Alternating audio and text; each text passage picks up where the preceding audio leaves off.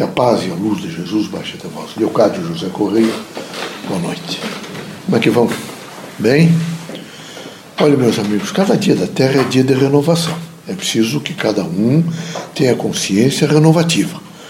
É preciso que cada um tenha uma absoluta, vejam, eu diria assim, é, força para compreender o seu próprio ser.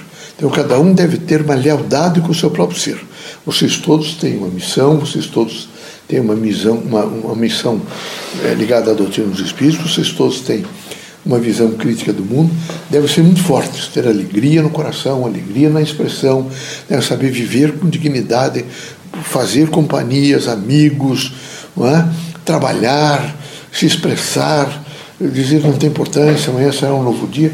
O importante é todos os dias fazer recomeço. E o recomeço tem que ser programado por vocês numa dimensão de paz, de harmonia, de integração.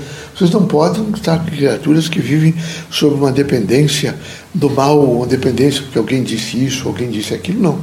Vocês devem ter uma plenitude de consciência de vocês. É o que eu quero, o que eu vou fazer, quais são as minhas propostas, o que é que isso representa de bom, de que maneira eu vou vencer tudo isso. Além disso, deve viver a força do Evangelho de Cristo, que não é fanatismo, Cristo é o amor, Cristo é a fraternidade, a fraternidade, Cristo é a luz, Cristo é a esperança, Cristo é a boa vontade. Cristo é realmente, vejo, um, um extraordinário potencial com um manancial que não acaba nunca, que não desaparece nunca e que propõe todos os dias, veja, uma construção humana. Então, o centro espírita é uma construção humana. Estamos nós aqui, desencarnados, vocês encarnados, para somarmos ideias e preceitos e dimensões juntos e manipularmos uma dimensão do bem. A grande proposta nossa é uma construção do bem. E a construção do bem, vejo, sempre custou caro, ela sempre foi difícil. Esse caro que eu digo é porque nem todas as pessoas entendem o que representa o bem.